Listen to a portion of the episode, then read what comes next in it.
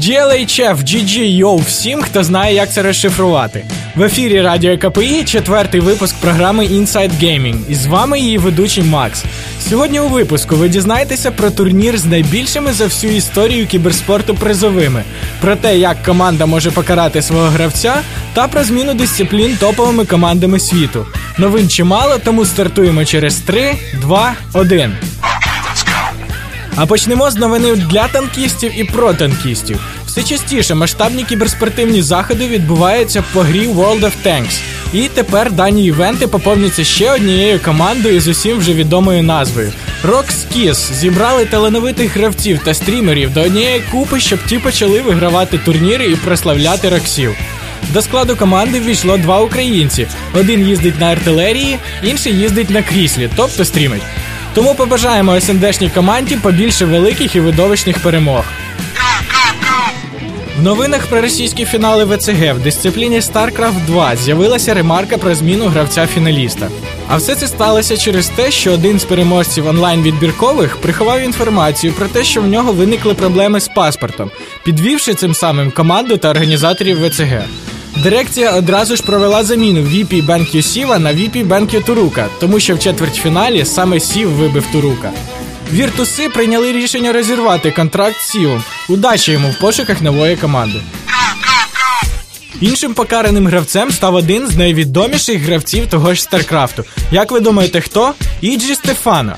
Французький зерх, любитель полунички, який нещодавно приєднався до американського колективу Evil Geniuses, залишиться без зарплати та можливості грати на великих турнірах протягом одного місяця. Під час одного з стрімів свого друга Дігнітас Блінга Стефана написав в чат до стрімера про дещо незаконні речі, що побачила велика кількість в'юерів. Подробиці можете дізнатися в гуглі на сайті GoodGame та SK2 TV. Менеджмент команди EG принесли свої вибачення глядачам, вболівальникам, ком'юніті та організаторам турнірів, що пропустить француз. Черга дійшла до Counter-Strike. Вслід за Rush 3D і Virtus Pro в Counter-Strike Global Offensive перейшла ще одна команда з СНД KerchNet. Останнім їх турніром по Counter-Strike 1.6 став Tech Labs Cap Ukraine 2012. Перехід топових команд був передбачуваним. По-перше, безліч топових команд світу вже перейшли на CSGO, тому суперників по 1.6 все менше і менше. Ну а по-друге, кількість турнірів саме з CSGO, а не 1.6 зростає. Тому настав час перестати боятися змін до нового і переходити на CSGO і КПІшникам. League of Legends Season 2 World Championship офіційно завершено. Хоча і було допущено певні невеликі прорахунки, але в цілому турнір пройшов на високому рівні. Riot Games своєю організацією та призовими скоро зможуть перевершити турнір The International. Нещодавно було встановлено рекорд не лише Феліксом Баумгартнером з його прыжком з 39 кілометрової висоти, а й величезною кількістю глядачів, що спостерігали за турніром по лол. До фінальної гри набралося 900 тисяч в'юерів, що спостерігали за комп'ютерною грою.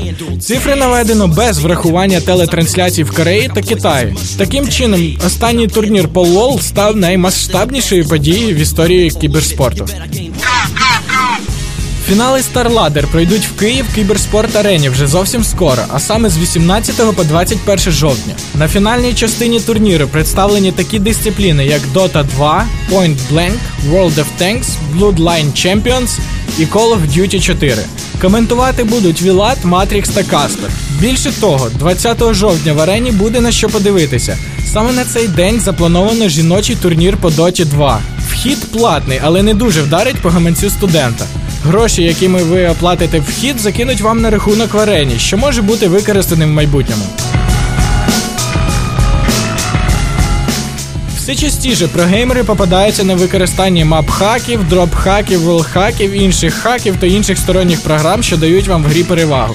Ти КПІшник, тому грай чесно або дивись, щоб не спалили. Good luck, have fun!